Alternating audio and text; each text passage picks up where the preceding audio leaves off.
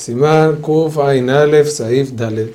En el tiempo de antes se acostumbraba a vertir vino frente a los novios.